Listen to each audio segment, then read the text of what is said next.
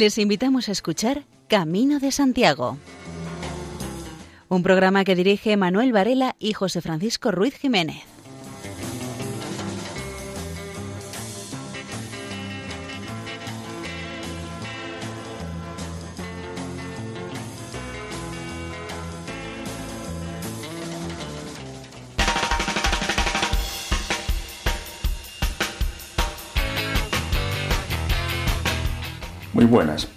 Aquí comienza el programa dedicado a las rutas de peregrinación a Santiago de Compostela.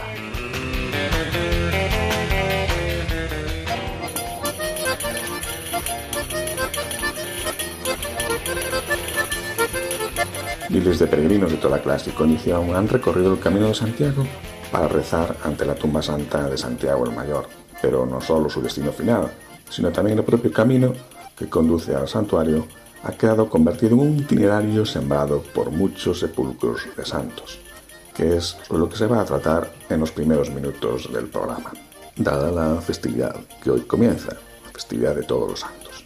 La vida de Santo Domingo de la Calzada pasa junto al camino, completamente dedicado a la vida activa, construyendo el camino con sus propias manos. Hay más arquitectos y constructores del Camino de Santiago que también alcanzaron fama de santidad, sirviendo al prójimo con su oficio y sus sepulcros son venerados desde muy antiguo.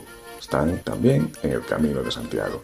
Es el caso de San Raimundo Gairar, operario de San Saturnino de Toulouse, a quien se le debe, además de dos puentes, un hospital. Otro caso es el de San Juan de Ortega, a quien se le atribuyen varios puentes y caminos. Fue un constructor igualmente de una iglesia y de un hospital. San Lesmes de Burgos, caminero también. Y Pedro de Stampen, el arquitecto que sobreedificó San Isidoro de León, del que también consta que fue ponteador. Y todos ellos podemos añadir, como veremos a lo largo del programa, el caso de San Gonzalo de Amarante, constructor de un puente en esta localidad del Camino Portugués.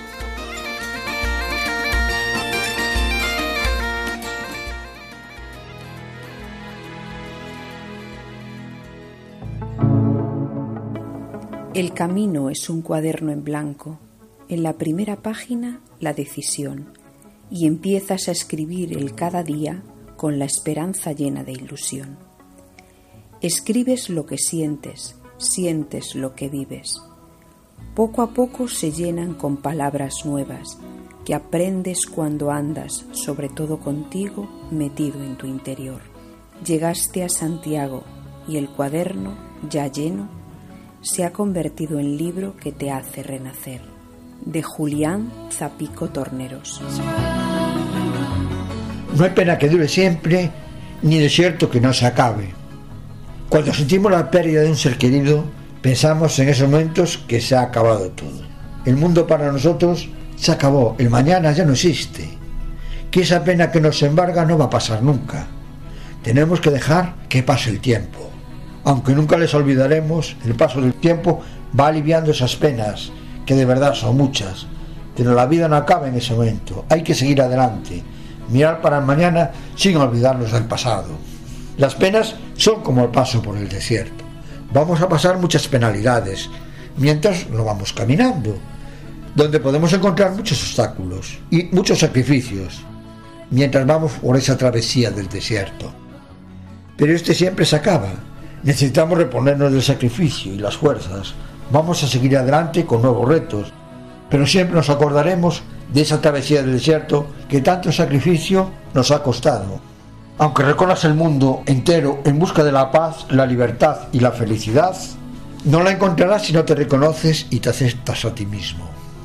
Aunque te pases la vida recorriendo todos los caminos del mundo, buscando muchas cosas, entre otras la paz, entre todos y muy especialmente las relaciones, por donde discurren los caminos, esa paz entre los hombres, que cesen las luchas y muy especial entre hermanos, no hay peor enfrentamiento cuando la sinrazón, la indiferencia, el odio son semillas para que esa paz no exista. Que predomina el enfrentamiento entre los hombres. Su propio egoísmo hace también muy difícil la paz. Otra de las cosas que no podrás encontrar es la libertad de poder andar por donde quieres. Que no puedas expresar tus ideas dependiendo de dónde te encuentres. Lo que puedas expresar puede ser políticamente incorrecto cuando los dirigentes de esos países cortan todo tipo de manifestación que no sean las acordes a sus ideas.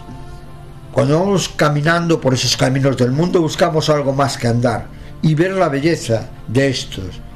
Pero hay sitios donde la tristeza se ve en esas personas, que podemos encontrar que sus ojos nos dicen muchas cosas sin hablar. Son personas que no son libres. Lo único que pueden tener en libertad son los pensamientos de cada uno de ellos. Eremita de Dios, Santo Domingo de la Calzada, monje y aldeano. Servicio de obras públicas que solo se tuvo así por jefe y empleado, constructor de caminos y de puentes, albañil de la fe por los poblados, allanando el camino a los romeros que persiguen la estrella de Santiago.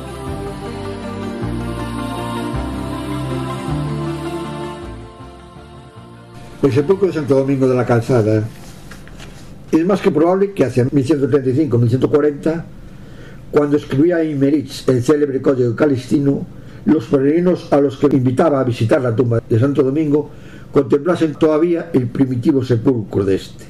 Era piedra y no sabemos con seguridad dónde fue depositado el sarcófago.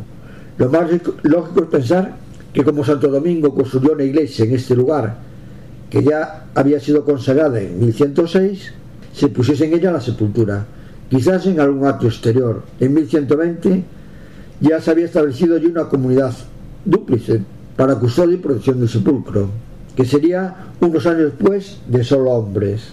El templo pronto adquirió el rango de colegiata y era gobernada por un abad, bajo la tutela del obispo de Calahorra. El aumento del número de peregrinos que se detenían para visitar la tumba del santo les llevaría a construir una nueva iglesia, que acogiera en su interior la tumba santa. En 1158 se colocaría la primera piedra. El proyecto fue confiado al maestro Carsison, quien concibió una iglesia monumental, con cabecera, con girola, con ábsides radiales y una tribuna por encima que se prolonga por las naves colaterales, siguiendo el modelo de la Catedral de Santiago. Se facilita el acceso directo de los fieles al sepulcro desde la puerta sur. Se cumplía la profecía que la tradición atribuye al propio Santo Domingo de la Calzada y que se encuentra ya en el oficio del santo desde finales del siglo XIII. El más antiguo, hoy por hoy conocido. Cuando una devota le preguntó por qué el sepulcro que iba a ser fabricado estaba tan lejos de la iglesia, el santo le contestó, depende de la providencia divina, no apartarse en absoluto de la iglesia en un tiempo futuro. Le contestó, porque aunque hoy se halle fuera de ella mi sepulcro, en que ha de ser mi cuerpo sepultado, pero es cierto que la iglesia se sanchará, cogiendo mi sepultura dentro de sí, o sanchará en ella mi sepulcro con mi difunto cuerpo. Es lógico que por estos años se concibiese trasladar el cuerpo del santo del primitivo sepulcro a una nueva tumba, bien dotada artísticamente, acreedora de su fama de santidad. De ella nos ha llegado la estatua adyacente, que data del primer decenio del siglo XIII. El sepulcro de Santo Domingo fue realizado en piedra policromada, el santo yace recostado sobre la losa sepulcral, con la cabeza apoyada sobre un almohadón. Según el oficio litúrgico del santo, en concreto un leccionario de 1288, uno de sus milagros es el de un militar muy rico de la Galia, que atormentado por el demonio peregrinaba a Santiago para pedir su curación. Al pasar por Santo Domingo de la Calzada, fue conducido a la tumba del santo, atado de pies y manos, y al instante quedó librado del demonio al volver de su peregrinación a Compostela y encontrarse de nuevo en Santo Domingo, junto al puente del Santo, en reconocimiento del milagro fue desde ahí hasta la tumba, de rodillas y con los pies descalzos alabando a Dios. Y se volvió a su patria, ofreciéndole muchos dones. Este milagro se representaría en el relieve del santo y un cautivo, viendo en este al peregrino endemoniado que es llevado encadenado y que cura al contacto con la tumba del santa. Al volver decide descalzarse e ir de rodillas el tramo que va desde el puente al sepulcro, tal como lo representa la imagen. Ante la tumba de San Juan de Ortega. Juan de Ortega, caminero, policía del camino, arquitecto de los puentes, caridad hecha Benito, amasador de sudores, linterna de los perdidos, maitines hechos de carne por tierras de pan y vino. Otro arquitecto santo del camino fue San Juan de Ortega. La tradición lo ha considerado siempre discípulo y colaborador de Santo Domingo de la Calzada. Se instaló en los Montes de Oca, zona asolada por malhechores que se dedicaban a asaltar a los peregrinos del camino. Ahí mismo funda una comunidad de canónigos regulares de San Agustín que, en 1138, Inocencio II puso bajo su protección y dependencia de la Santa Sede. Los reyes Alfonso VII y después Sancho III le concedieron importantes donaciones que pondría al servicio de los peregrinos. De su labor como ingeniero se le han atribuido la construcción de varios puentes, los de Logroño, Nájera, Santo Domingo de la Calzada y otro cerca de Cubo de la Bureba. También se le atribuyen varios tramos del camino, la calzada y puente entre Ajés y Atapuerca, y otra más corta desde este lugar al monasterio de Ortega. Construyó una iglesia dedicada a San Nicolás y un hospital, todo en servicio a los peregrinos a Santiago. Murió en Nájera en el año 1163 y de ahí fue trasladado, como era su voluntad, a Ortega, siendo enterrado en un modesto y sencillo sarcófago de piedra en la iglesia de San Nicolás. Pronto la fama de santidad y los milagros obrados por su intercesión junto a su tumba atrajo a muchos devotos y peregrinos que recorrían el camino a Santiago.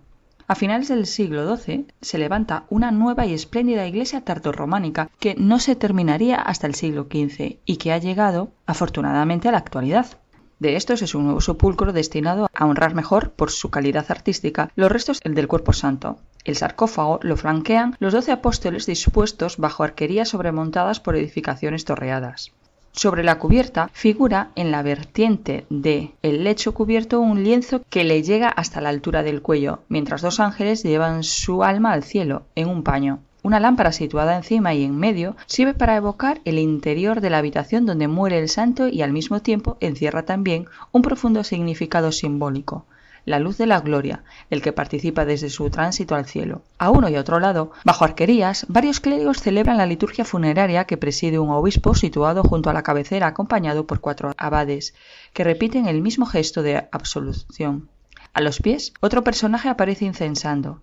Le acompañan otros cuatro clérigos, el primero apuntando con el índice el libro cerrado mientras los otros tres los tienen abiertos, siguiendo las prescripciones del ritual.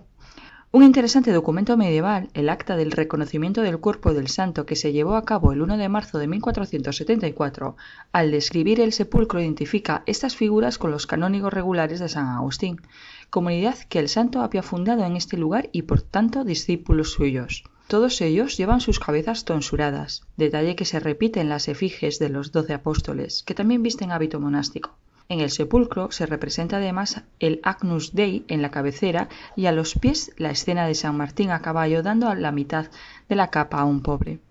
Esta escena de San Martín compartiendo su ropa ilustra el amor del santo hacia los pobres y peregrinos, que le llevó a construir el hospital y la iglesia, los puentes y las calzaras, para facilitar el camino. De hecho, quien recibe la mitad de la capa es un peregrino, pues lleva el bastón típico de los que van a Santiago.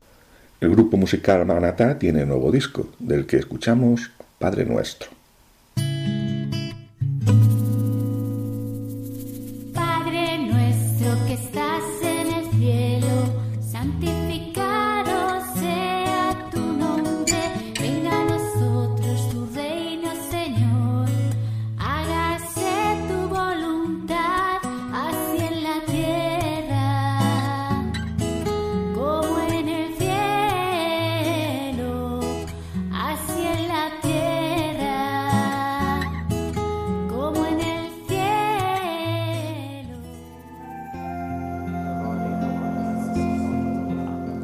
Ave Maria, cheia de graça, o Senhor é convosco. Bendita sois vós entre as mulheres, y bendito é o fruto do vosso ventre, Jesús. ¿Sabías que el Ave María, partiendo del Evangelio, se fue formando a lo largo de los siglos y que no estuvo completa, tal como la rezamos, hasta el siglo XV o XVI? ¿Y que el rosario estuvo ligado en su origen a la liturgia de las horas y sus 150 salmos? ¿Podías imaginar que en algún momento se llegaron a contemplar 300 misterios de la vida de Cristo en algunas formas de esta oración? El padre Luis Fernando de Prada ha dedicado siete programas al Santo Rosario en los que expone la historia de esta bella oración junto a enseñanzas de santos y papas que nos ayudan a profundizar en sus ricos contenidos, a distinguir sus elementos esenciales y opcionales y, en definitiva, a rezarlo mejor. En él, en el Rosario, resuena la oración de María, su perenne Magnificat por la obra de la Encarnación Redentora en su seno virginal. Con él, el pueblo cristiano aprende de María a contemplar la belleza del rostro de Cristo y a experimentar la profundidad de su amor.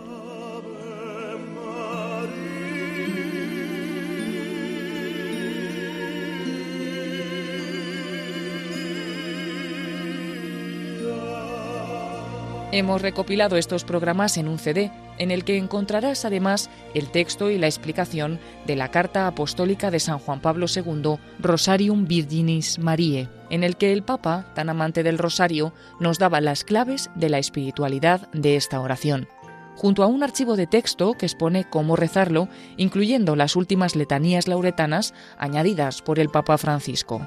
El disco se completa con el audio de las cuatro partes del Rosario, rezado por voluntarios de Radio María, con el que retransmitimos desde Fátima el 25 de marzo de 2020, al inicio de la pandemia de la COVID-19, y se incluye también el que rezamos con el Papa Francisco desde los jardines del Vaticano a finales de mayo del mismo año. Finalmente hemos incorporado un rosario misionero rezado por obras misionales pontificias de España. Dios te salve María, llena eres de gracia, el Señor es contigo. Bendita tú eres entre todas las mujeres. No te quedes sin este disco que te ayudará enormemente a rezar mejor esta oración tan recomendada por tantos santos y por la misma Virgen María. Puedes solicitarlo llamando al 91 822 8010 o a través de la página web www.radiomaria.es. Con María se puede.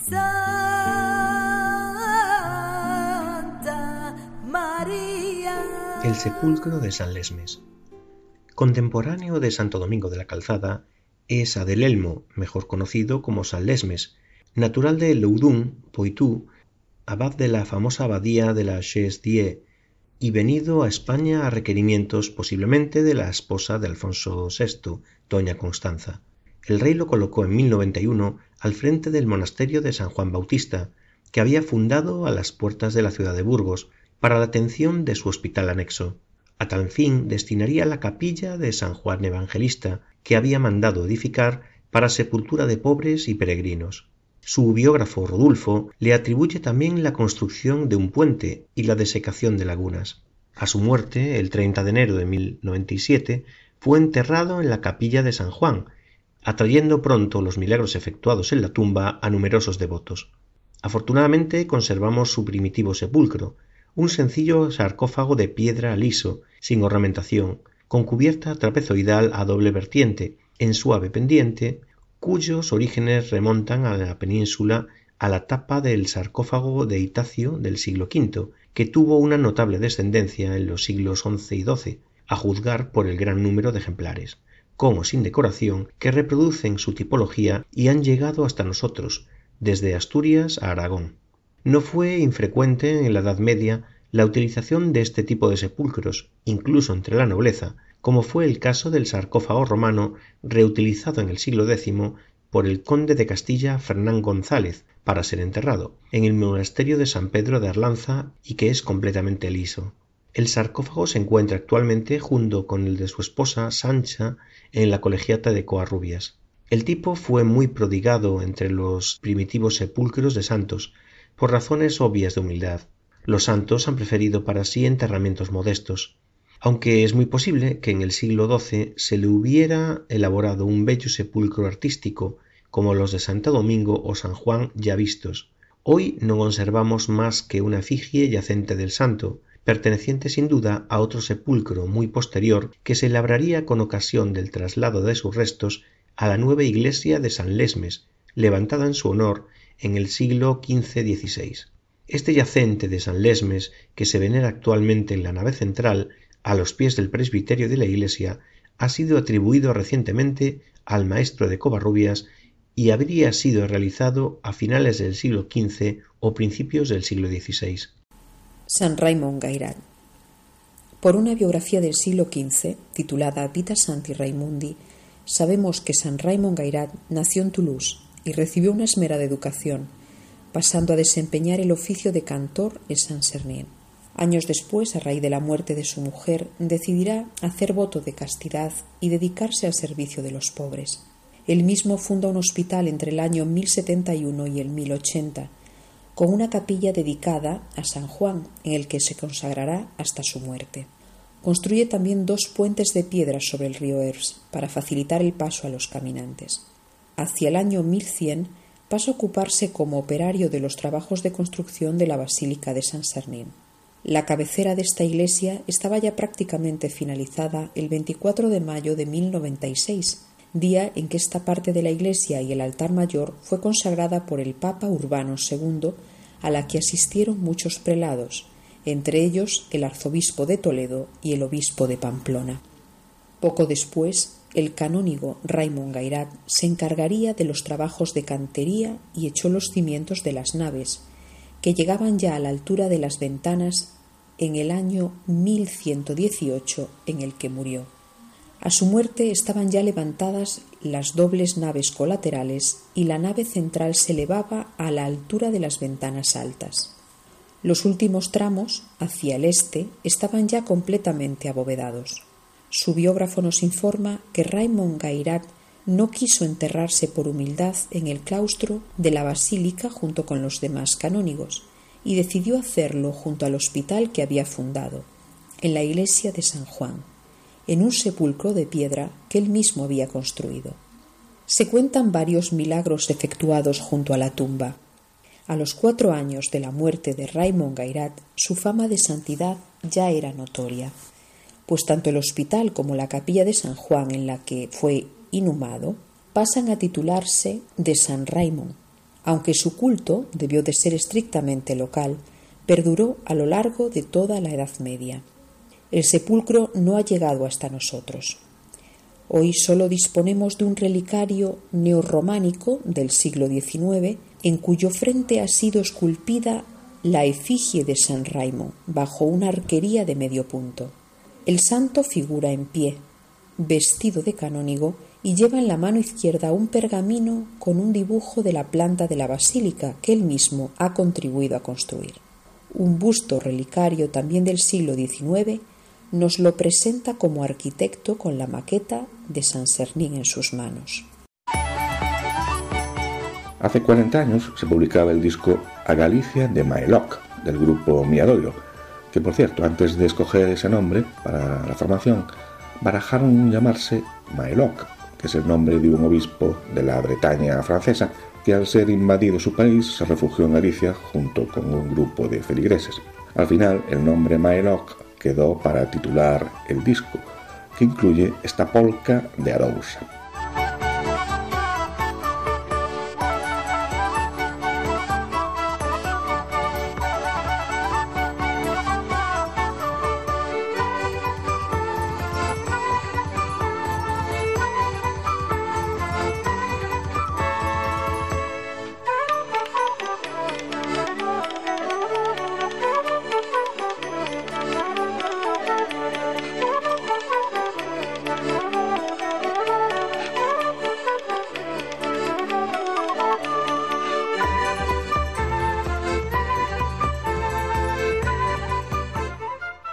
De Pedro de Eustambén en San Isidro de León. En San Isidro de León, en la estancia contigua al pórtico, se conserva actualmente el sepulcro de Pedro de Dios, del que apenas sabemos más que lo que nos dice en su epitafio.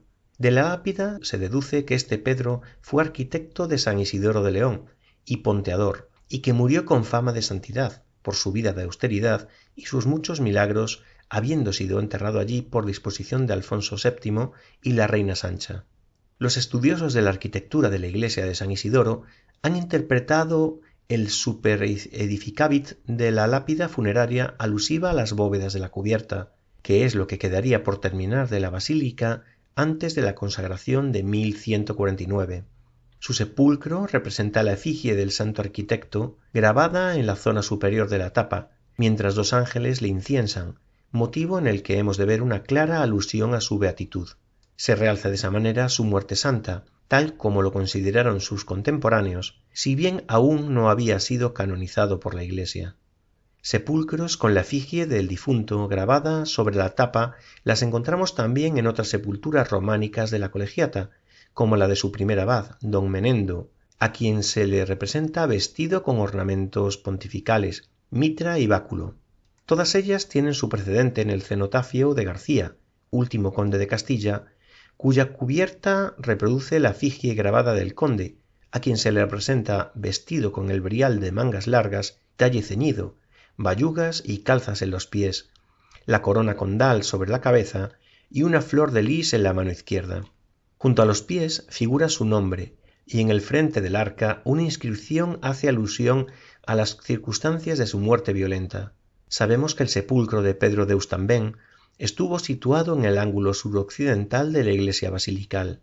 Este hecho, poco frecuente todavía en el siglo XII, encuentra plena justificación en la fama de santidad que gozó el arquitecto ya en vida, aunque la Iglesia no permitió durante la Alta Edad Media los enterramientos en el interior de las basílicas de los santos, según la conocida disposición del concilio bracarense I, constituía una excepción a esta regla aquellos que habían llevado una vida santa, lo cual sería recogido posteriormente, ya en pleno siglo XIII, por la legislación civil en las partidas.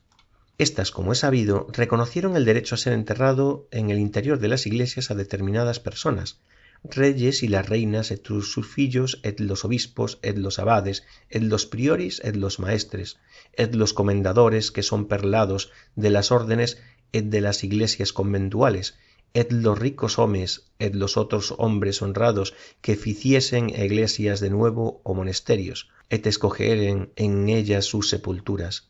Et de todo otro home quien sea clérigo o lego que lo mereciese por santidad de buena vida et de buenas obras, tal y como figura recogido en la partida primera, título decimotercero, ley decimoprimera.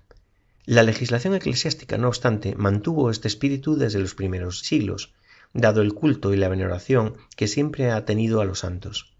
Por otra parte, no deja de ser significativo el hecho de que haya sido Alfonso VII uno de los soberanos que promovió en su reino, al menos de deseo, los enterramientos en el interior de las iglesias. Están escuchando Camino de Santiago en Radio María. San Gonzalo de Amarante fue también arquitecto y ponteador, siendo muy venerado por los peregrinos del camino portugués a Santiago de Compostela. Nace en 1187 Después de ordenarse sacerdote, realiza una larga peregrinación a Roma y a la Tierra Santa. A su regreso se instala en Amarante, viviendo Villa del Ermitaño y edifica allí mismo una iglesia en honor de la Virgen. Más tarde entra en contacto con los dominicos establecidos en Guimaraes, una de las nuevas órdenes religiosas que se difundían por Europa entonces, y toma allí, en ese mismo sitio, el hábito. Después a Amarante construye un puente sobre el río Támega, conmovido por las dificultades que tenían los viandantes para vadear este río. En su construcción se produjeron muchos milagros. A su muerte, en 1259, es enterrado en la iglesia capilla que había construido y que pronto se convierte en un afamado centro de peregrinación. Veinte años después, en 1279, la iglesia se titulaba ya de San Gonzalo, lo que demuestra la difusión de su devoción. Conservamos la estatua reciente medieval del santo que todavía hoy recibe culto en el convento de San Gonzalo, donde tiene dispuesto su sepulcro de granito en la capilla mayor en el lado de la epístola. Sabemos que este convento fue erigido en 1540 por Juan III y se acabó casi un siglo después, pero la efigie debió de pertenecer a una iglesia anterior. La estatua es de piedra, calcárea y policromada y representa el santo con el hábito dominico. Un libro en la mano derecha y el báculo en la izquierda. A sus pies se ha esculpido un puente de dos arcos, con dos contrafuertes que serán habitual en las iconografías del santo como podemos ver en muchas de sus efigies del siglo XVI al siglo XVIII. Su cabeza está apoyada en una armada, presenta los rasgos del rostro completamente desfigurados, a causa del continuo devenir de sus devotos y peregrinos, que tocan el rostro y los besan testimoniando de esta manera que su culto permanece hoy todavía vivo. Desde hace un tiempo, varios grupos musicales les ha dado por eh, reinterpretar eh, temas actuales, pero con aire medieval. Escuchamos un ejemplo.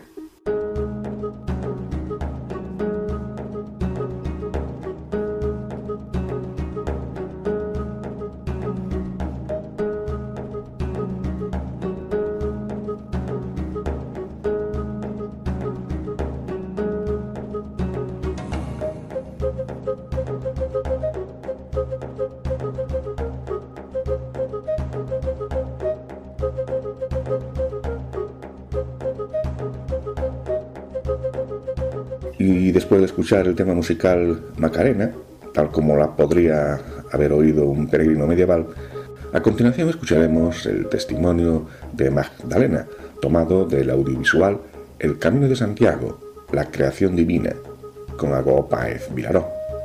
En la página web gronce.com con Z, Estela Gómez da a conocer su experiencia con el título Mi primer camino, el camino del norte en solitario. ¿Por qué no lo he hecho antes? Esta es la pregunta que no paro de hacerme desde que comencé el Camino del Norte. Ha sido mi primera toma de contacto con el camino y ha sido inolvidable. No es la primera vez que viajo sola, ni que hago caminatas en solitario, pero esta vez ha sido especial. He podido tener muchos momentos de reflexión, he vuelto a conectar con la naturaleza y he podido comprobar cómo todo lo que rodea el camino es fantástico, desde los paisajes hasta la gente que te cruzas a cada paso. Desde hace varios años he ido viendo cómo algunas personas de mi entorno iban haciendo el camino de Santiago, y todos ellos me acababan diciendo que lo tenía que probar. Y así llegó el día en que dije tengo que hacer el camino. Ya antes de la pandemia me rondaba la idea de hacer el camino francés en otoño, pero en vista de las previsiones sobre el rumbo de los contagios, decidí adelantar el viaje al verano, por si acaso nos volvían a confinar. Para evitar hacer el camino francés en agosto, con el calor que hace, miré otras alternativas, y entonces lo vi claro. El camino del norte era perfecto. Quería hacer un camino largo, empezando en Irún, pero el albergue de allí estaba cerrado. Comencé en San Sebastián, que era la segunda etapa. 798 kilómetros separan San Sebastián de Santiago. Si nunca has hecho el camino, por más que te guste caminar, pensar en esa cifra asusta. ¿Sería capaz de recorrerlo todo? ¿Me saldrían las temidas ampollas? Tendría que dejar el camino a la mitad por no tener las fuerzas suficientes. Las dudas comenzaban a saltarme cuando me acercaba a mi punto de partida, así que pensé que lo mejor sería olvidarme de ellas y simplemente caminar. Caminar e ir disfrutando de cada paso, de la vista que tendría desde lo alto de los montes, de las conversaciones con las personas que me cruzaría, de los momentos de felicidad que me brindaría este tiempo a sola. Lo disfruté tanto que todos esos kilómetros volaron en el mes que estuve caminando, incluso cuando había días de lluvia, cuando me salían ampollas o cuando había que subir una cuesta pronunciada. No hay nada como ponerse a caminar para olvidarse de todo.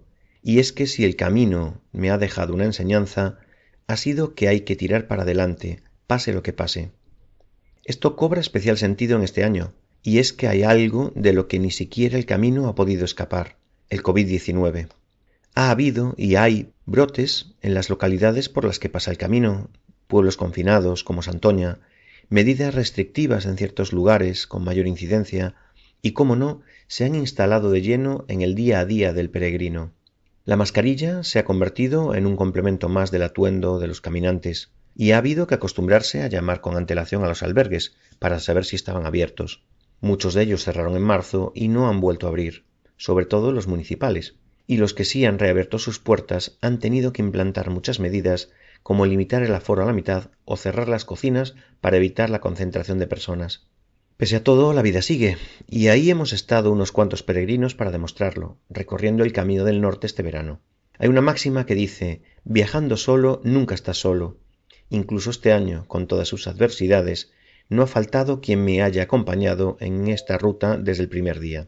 Muchos días caminé en soledad, otros los hice en compañía. A veces hablaba con otro peregrino solitario que me encontraba en el lugar más variopinto. Otras iba coincidiendo con la misma gente en los albergues durante varios días. Algunos de ellos se convirtieron en amigos, a otros no les volví a ver jamás después de una breve conversación. Pero si hay algo que ha hecho especial este camino, ha sido toda la gente que se ha cruzado en él, con sus inquietudes, sus razones para caminar, sus mensajes de ánimos y sus buenos deseos. Pasito a pasito completé los 798 kilómetros entre San Sebastián y Santiago de Compostela, y pasito a pasito también me he traído del camino muchos amigos, muchas conversaciones y muchos recuerdos. La vuelta a la realidad está siendo dura, y es que una vez que pruebas el camino ya no puedes sacarlo de tu cabeza. ¿Cuál será mi siguiente ruta? ¿Cuándo me lanzaré de nuevo a caminar? Aún no lo sé, pero desde que dejé Santiago atrás tengo claro que repetiré. Solo es cuestión de tiempo. Esto ha sido lo que nos cuenta Estela Gómez de su experiencia en el camino. En un programa anterior ya habíamos escuchado fragmentos del reciente libro escrito por Mardía Herrero con el título Peregrina.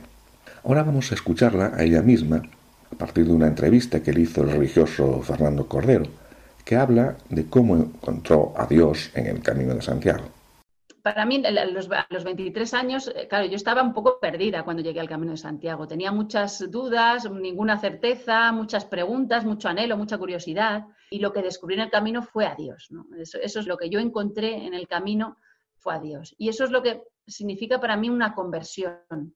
Una conversión no es tanto pasarse de una religión a otra o decidir de repente, pues, asistir a, misa o asistir a, o hacer unos rituales. O, para mí no es, no es eso, sino que la conversión es eh, pasar de una vida en la que, funciona todo un poco pues con el caos, que te parece todo azaroso, que no encuentras claramente el sentido, de repente descubrir que hay un sentido detrás, aunque tu capacidad intelectual no lo alcance nunca por completo, pero sabes ya que hay un sentido detrás, y entonces te pones a servicio de eso y toda tu vida empieza a modificarse. ¿Por qué? Porque ya te has dado cuenta de qué es lo que quieres que esté en el centro de tu vida. Antes no estaba eso en el centro de tu vida, pero de repente colocas eso en el centro de, tu vida y eso va ordenando de manera milagrosa todo lo demás. Para mí eso es como ese regreso a Dios. Y de alguna manera, cuando encuentras eso, te das cuenta de que el origen y el destino son uno y que en el fondo el ir es lo mismo que el regresar, ¿no? Algo así. Entonces, el, ¿y qué es lo que te estaba esperando? Lo que estaba en el origen y lo que te estaba esperando, y ese es tu verdadero hogar. María José López nos da a conocer a continuación un fragmento del libro de la autora que estuvo hablando, Mardía Herrero, libro titulado Peregrina. Sonia parece una mariposa. Me aparto un poco del resto para hablar con ella. Algo nos une, sin duda.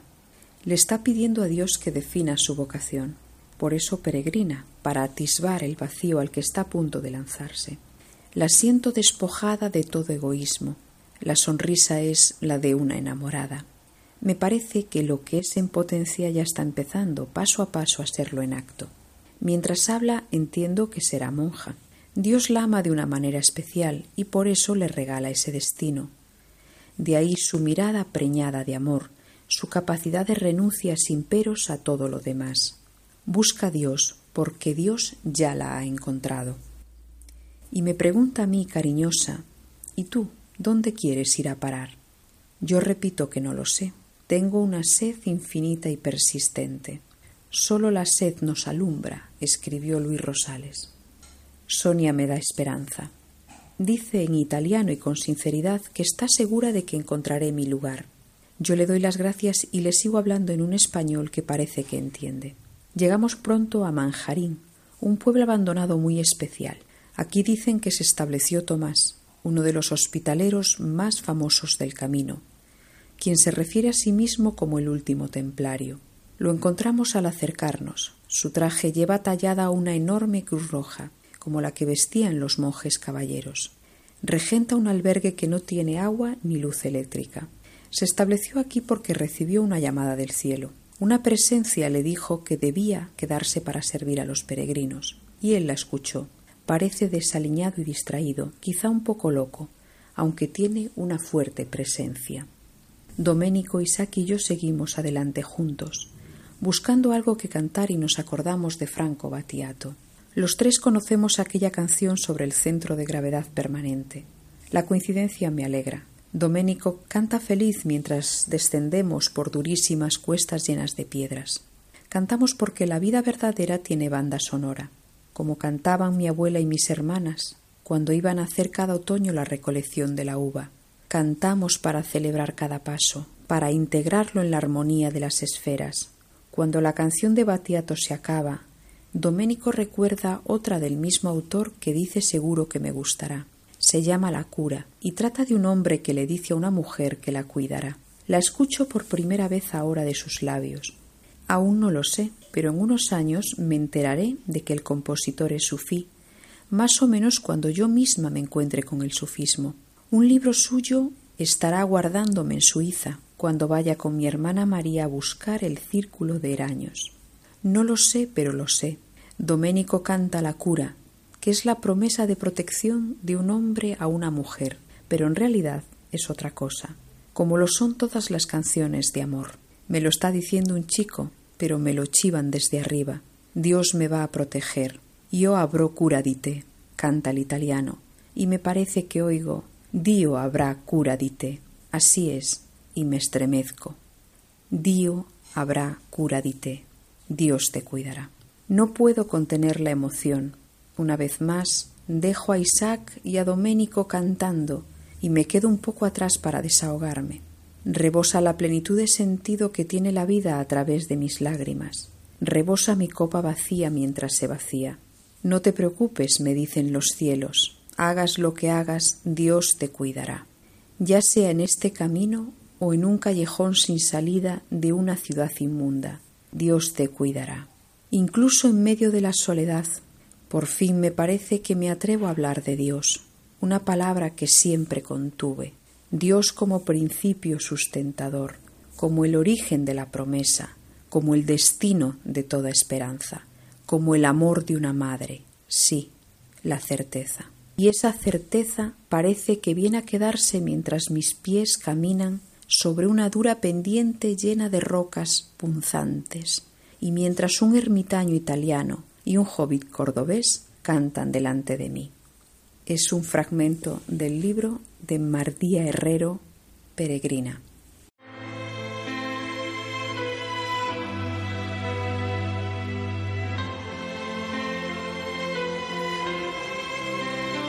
Como en la cita del libro de Mardía Herrero se mencionaba al músico italiano Franco Battiato y su tema musical La cura, pues vamos con él, con Franco Battiato y con la Royal Philharmonic Concert Orchestra. dalle paure delle ipocondrie, dai turbamenti che da oggi incontrerai per la tua via,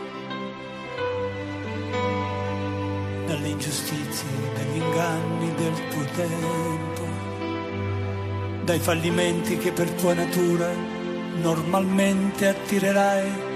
Ti solleverò dai dolore, dai tuoi sbalzi d'umore, dalle ossessioni delle tue manie supererò le correnti gravitazionali, lo spazio e la luce per non farti invecchiare. E guarirai da tutte le malattie, perché sei un essere speciale ed io avrò cura di te.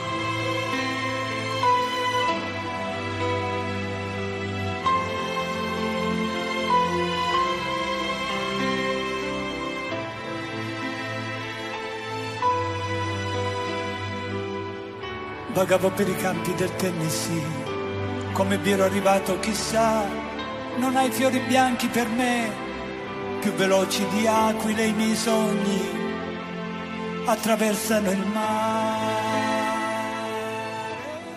Uno de los mayores santos del mundo católico e incluso más allá del catolicismo, San Francisco de Asís, peregrinó a España y como recordamos eh, el mes pasado, hubo una gran escritora, Emilia Pardo Bazán, que escribió una monumental biografía sobre San Francisco de Asís.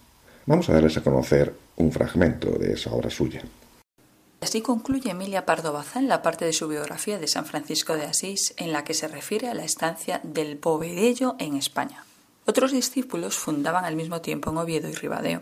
De Compostela se cree que siguiese Francisco a Portugal, o cuando menos a la región entre el Duero y Miño, por más que la leyenda lusitana presente a Francisco platicando mano a mano con la reina Urraca, mujer de Alfonso II, y profetizando la independencia del reino de Portugal. Desde allí aparece Francisco en Ciudad Rodrigo, morando en una ermita y fundando, y en Robredrillo, donde viendo pasarse un águila sobre fragosa eminencia, anunció que allí se alzaría otro convento. Tres leguas más adelante fundó el llamado de Montecoeli. Pretenden el mismo timbre de haber sido comenzados por Francisco, además del primer convento de Madrid, el de Toledo, el de Ocaña, el de Soria, el de Tudela. Lo verosímil es que todos estos conventos que reclama la gloria de proceder directamente del Santo de Asís no tuviesen construido ni un lienzo de muralla cuando Francisco salió de la península. Llegaba el fundador a un pueblo, elegía lugar para la fundación, trazaba quizá los cimientos y enviando después a un discípulo con instrucciones, terminábase la obra bajo dirección de éste. En Soria se detuvo Francisco en Amenoprado y reunió silenciosamente cinco montones de piedras. Preguntaron de los circunstantes el sentido de semejante maniobra. Estoy, respondió, juntando materiales para un convento que aquí ha de alzarse. Y así fue en efecto.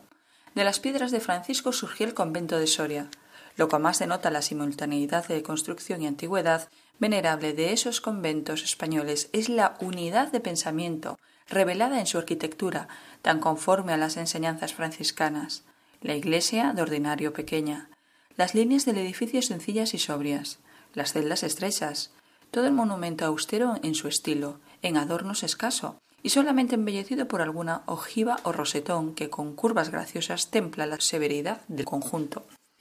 Cataluña, ceñida como Provenza, con el poético laurel, guarda vivas las interesantes tradiciones enlazadas con el paso del trovador de Asís por su suelo. La fantasía popular supuso que la naturaleza engalanaba los lugares donde se detuvo el penitente. La Vega de Vic se alfombra de flores todas las primaveras, porque allí predicó Francisco. Recibe el pozo de humilde masía nombre de agua de vida, desde que apagó la calenturienta sed de Francisco, desfallecido en deliquios de amor celestial. La ermita construida en el punto donde Francisco se moría. Presume de ser el primer templo que tuvo el santo de Asís, de tantos como erigió el mundo a su memoria. Barcelona recuerda que Francisco, al bendecirla, le pronosticó ensanche y prosperidad y grandeza en siglos venideros. Gerona, Lérida, Perpiñán afirma que sus conventos son fundados por Francisco en persona, y no pocas casas nobles del Principado añaden a sus blasones el hospedaje de concedido a Francisco. Aún se enseña en San Celedoni el viñedo en que Francisco y su compañero, sedientos y exhaustos, cogieron un racimo, y maltratados por el guardia, el amo de la viña no sólo les concedió uvas, sino albergue, y muerto a poco este hombre caritativo, presentáronse en sus exequias veintidós frailes desconocidos, que después de entonar el oficio de difuntos, desaparecieron en silencio y sin que se averiguase por dónde. En suma, por más que no existen documentos comprobantes de la estancia y trabajos de Francisco de Asís en nuestro suelo, por más que no pueden registrarse paso a paso los sucesos de su odisea en tierra española, Ello es que aquí un bajo relieve, más allá de una inscripción, un sepulcro y sobre todo la tradición, crónica del pueblo, voz del pasado que no está escrito, pero vive, crean una certeza que iguala a la de mayor parte de los hechos históricos. Y desde luego, ¿cómo explicar, sin las huellas que dejó la presencia de Francisco, la difusión asombrosa de su orden en un pueblo que podía coger preferentemente como nacional y castiza la de Guzmán? Pocos años después del viaje de Francisco a España, ésta se hallaba cubierta de conventos, capillas y ermitas, y ceñía el rey Fernando el cordón de terciario. Mantúvose vivaz el amor de la pobreza en el alma de nuestra patria hasta inspirar al fénix de los ingenios castellanos, a Lope de Vega, hermosas poesías místicas. San Francisco. Serafín del amor fue su vida un cantar. Su comino real fue la estela de luz que trazaron un amor que sabía volar de la cruz al altar, del altar a la cruz. En humilde portal como Cristo nació. Sus caminos siguió y fue pobre como él. Se abrazó con su cruz, al Calvario subió, y anhelante bebió en su calé de hiel. Abrazado a la cruz mereció recibir las heridas que allí recibiera su amor. En sus manos y pies las han visto lucir como lampos de luz, como lirios en flor. Con espinas cercó su querido vergel, cuán pomposo rosal floreció su virtud. Avecillas, venid, imitándole a él, aprended a volar del altar a la cruz. Los gemidos que aquí nos arranca el penar, él los supo cambiar en arrullos de amor. Avecillas, venid, aprender a volar, de la cruz al altar, de la espina a la flor. Están ustedes en la sintonía de Radio María. Pedro de Mezonzo y su encuentro con Almanzor. Pedro de Mezonzo, de 930 a 1003, es un personaje muy vinculado con la tradición jacobea, que se presta mucho al relato novelesco, aunque de fondo histórico, como es el encuentro entre Almanzor y el monje que custodiaba en Compostela el sepulcro apostólico. Buen ejemplo de ello es la novela de Jesús Sánchez Adalid, El mozárabe. El encuentro con el monje se acepta como histórico porque hay coincidencia plena en los relatos, tanto de las crónicas cristianas como de las musulmanas. Pero ya antes otros autores especulaban con la posibilidad de que tal monje fuera el mismo Pedro de Almezonzo, que fuera canonizado como santo. San Pedro de Mezonzo es un personaje histórico de mucho valor para Compostela y su tradición. Pedro de Mezonzo fue abad del monasterio de Antealtares en tiempos en los que eran estos monjes benedictinos quienes custodiaban las reliquias y administraban el culto al apóstol. Pedro de Mezonzo llegó a ser obispo de Compostela al comienzo del primer milenio de la era cristiana, época difícil en que se dio la destrucción de la ciudad del apóstol por Almanzor, incluida la basílica, aunque parece que finalmente el caudillo sarraceno respetó el sepulcro y su contenido santo. Pedro de Mezonzo es el heredero directo de una tradición que se inicia en el obispo Teodomiro, cuya tumba reubica en la restauración de la basílica compostelana destruida por Almanzor, rehabilitando en muy poco tiempo el culto y la actividad de la villa.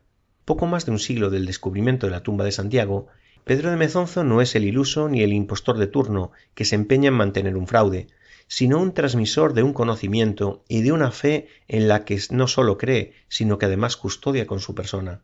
Alguna tradición dice que Pedro de Mezonzo abandonó con toda la población la ciudad de Compostela, refugiándose en algún lugar recóndito no muy lejano, llevando consigo los restos del apóstol y de sus discípulos debidamente protegidos, mientras Almanzor destruía totalmente la ciudad y la basílica compostelana. No falta alguna versión de que ese monje custodio era el propio Pedro de Mezonzo, que se mantuvo ante la desbandada general al pie del cañón para cumplir su sagrada obligación. Desde esta opción no resulta difícil imaginar el cruce de miradas, la de Almanzor, soberbio, victorioso, pero sumiso ante lo sagrado, y Mezonzo, humilde y frágil, pero portador de una verdad inviolable. La crónica nos transmite incluso un breve diálogo. ¿Por qué estás ahí? preguntó el caudillo para ahorrar a Santiago, respondió el monje, y el vencedor dio orden de que le dejaran tranquilo, y mandó colocar guardias para hacer respetar la tumba y las sagradas reliquias. Mezonzo vio la destrucción absoluta, sin dejar piedra sobre piedra de Compostela, pero la verdad es que él custodiaba una de mayor rango. Por eso no le faltaron fuerzas para reconstruir la basílica sobre la que la ciudad de Compostela vuelve a renacer, y se convierte en la garantía de que esos restos custodiados eran los depositados allí desde los inicios de la cristiandad y descubiertos por el obispo Teodomiro, de quien él era sucesor. Pedro de Mezonzo representa el conocimiento de que lo que allí se venera son las reliquias del apóstol Santiago el Mayor. Todo lo dicho hasta aquí sobre Pedro de Mezonzo está tomado de escritos de Alberto Solana. Y hasta aquí este programa del Día de Todos los Santos que podíamos haber dedicado a peregrinos que hicieron el Camino de Santiago y que después de muertos alcanzaron la santidad, pero nos había llevado varios programas. Así que optamos por empezar el programa recordando a aquellos santos, constructores sobre todo, de puentes y otras edificaciones en beneficio de los peregrinos. Bueno, llega por fin la despedida. Se acercan ya los días que aquí en, en nuestra tierra, en Galicia, se celebran los magostos. ¿Qué son los magostos? Pues es, ya se ha hecho la vendimia, es el vino nuevo que se empieza a probar y las castañas, castañas asadas al fuego, a la lumbre, donde eh, se reúnen gente de los pueblos, vecinos, las familias, para pasar un rato alegre. Es como decir ya, dar las últimas coletadas al buen tiempo. Buenas noches y buen camino.